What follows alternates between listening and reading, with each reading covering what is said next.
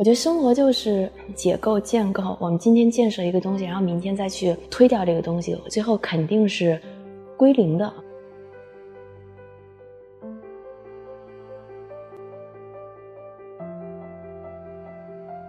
大家好，我叫于一爽，真名，女，已婚妇女，至少现在是。我在一家互联网公司搜狐，负责文化时尚中心。我写作时间还挺短的，因为我理解的写作就是写小说吧。我觉得别的都不叫写作，呃，写诗歌算写作。角色，我没有什么对我来说必不可少的东西吧。我基本会有一个瞬间触动我，我就可以从一句话写起。但我现在被这种写法局限，感受到了这种写法带来的。压力和限制，所以也会有构思。我出了两本书，然后第一本书的书名很长，以至于大家经常说：“你来背一下于爽那第一本书的书名。”第一本书叫《云像没有犄角和尾巴瘸了腿的长颈鹿》，当时刚流行博客，零七年、零八年。后来我经常把晚上出去跟别人吃饭的一些文章。写成博客，所以我怀疑我当时可能真没有真的喝多，不然我怎么还那么肤浅？我还要把它们给写出来啊！但是第二本呢，就是小说，两三年前开始写小说，就是一切坚固都烟消云散，我就没有再找所谓的名家推荐吧，我只找了几个我在写作上特别特别认同的人，比如韩东，放在书店里也没有人看，然后他也不精美，但是我其实挺满意的，是因为。我真的是据理力争，就是我只让它体现了书名，体现了我要说的话。我觉得几乎没有商业元素。然后这个是搜狐的一本书，叫《风从何处来》，它是很硬的访谈，但是其实我想请起一个抒情的名字。嗯，本质上我还是一个挺抒情的人。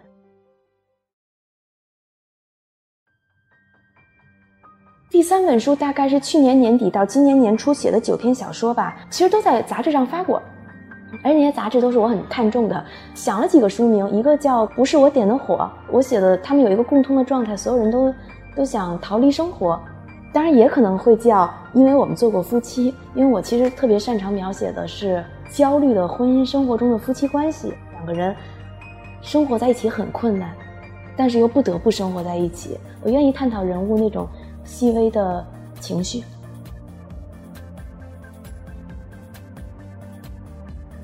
我也很大男子主义，就我永远我觉得世界是属于男人的，机会也是属于男人的。本质上来说，我特别需要一个强意志的人去给我一些东西。然后男性视角可能是因为有一些个人生活的经验在里面，然后我会不好意思给他写出来，所以我会假装成一个男的。在我很年轻的时候，我觉得我有的是青春期，我去伤感，但那种伤感，我觉得可能都是审美层面的，它不是真的东西。所以我在那个时候写的小说，可能会幻想那种人到中年，三十岁是四十岁什么样子的。但是我现在可能也快到那个年龄吧，我其实不太敢写那种东西了。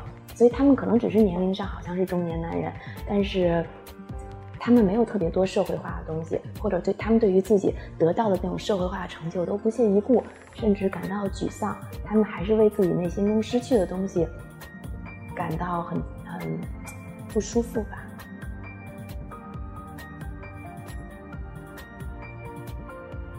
我很喜欢看美国战后小说，战后那种经历了极度繁荣之后，就是人的那个内心状态的一种萧条。我作品中大部分人，他们都是没有基本的生存压力，甚至是在这个社会中是所谓的精英。他们所有焦虑来自于自己的虚荣心，或者自己的那种很强烈的要求没有办法得到导致的。当然，这种东西我觉得也并不一定。轻浮或者浅表，它发生在每个具体人身上来讲，那这种得不到，甚至这种东西对他来讲就是灾难和致命的。然后我描写的可能是这样一些东西吧。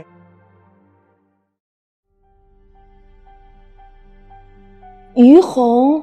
可能和我写写的小说气质有关吧。我觉得我小说还是有现代性，但是人没有那么酷。他们只是生活在一个现代性的环境里，但是他们受到的所有的焦虑都是很传统的。直观的原因是因为，呃，娄烨那个颐和园里的女主人公叫于红，她那个女主人公的性格我很喜欢，呃，就是很恍惚，然后她和时代好像是在平行的走。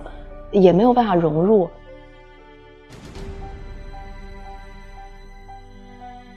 我挺怕死的，可能是我刚巧得到了一些东西，我怕失去这些东西吧。但是写小说把人物处理成死亡，绝对不是最好的办法。你选择了对人物刻画的时候，你去逃避了，我不知道让人物的情感怎么办，我不知道让这个男女怎么发展，就会死，而这种死都是突然到来的，或者我不想写这个人物了。我从来没有像别的作家有过那种焦虑，说他关心他人物会不会死，他人物的命运，他人物是不是有成长。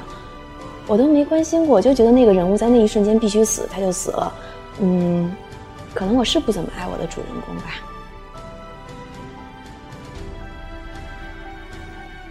孤独变成了一种新的平庸了吧？就是他好像有一个情绪，有一个气氛，然后有一种审美在里面，所有人都可以谈。因为我觉得写作是一件特别个人化和特别自由的事情。小说内部的人在交流的时候，这个过程不孤独；但是你自己在家一个人写的时候，我觉得焦虑很恍惚。而且这种焦虑和恍惚不在于写什么和怎么写，我觉得主要是你为什么写。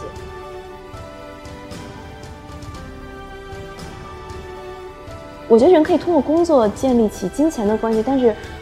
我无法通过工作，通过跟嘉宾建立起我需要那种关系，因为我对人和人关系的需求非常大。真正让我绝对的满足我自己的，可能是写作。我甚至也想过我要不要辞职，尤其在一个人的生活压力没有那么大的时候。但是可能我又做不了破釜沉舟的事情，我没有办法专注于一件事。我如果只是跟一个人一个事产生关系，我会觉得压力很大。所以我觉得我也没有想过辞职去写作。那样的话，很多这种人他们。也写不出来，可能。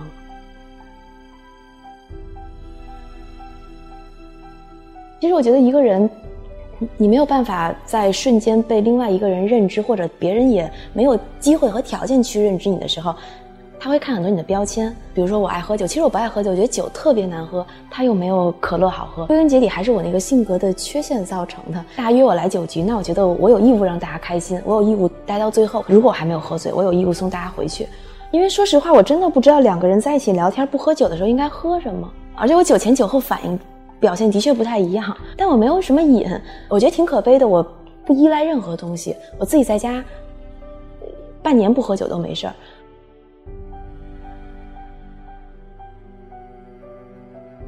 我挺相信真爱的吧？我觉得，就算你不被爱，你。有一个人，你去爱他，我觉得这种感觉也很好。我特别想体会长情是什么东西，我没有那个条件和能力去做到。我觉得是天分吧。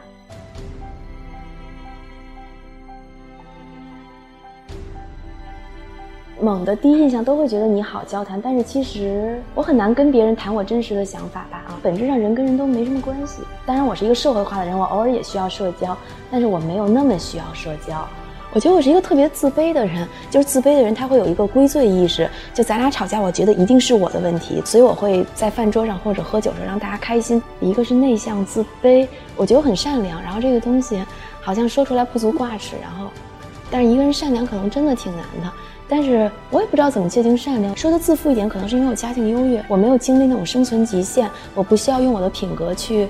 去唤起一些生活资本吧。我特别怕别人影响到我，我什么东西都要一个人做，所以我没什么女朋友，不需要跟别人逛街，我不需要跟别人一起吃饭，我就是喜欢一个人待着。我是基因论和天分论，我觉得我爸爸妈妈给我生出来就是这种人，我可以为了情面去做，但是那样做我可以做一次两次，做多了我特别难受。我觉得人要尊重自己的生活吧，也要尊重自己的想法。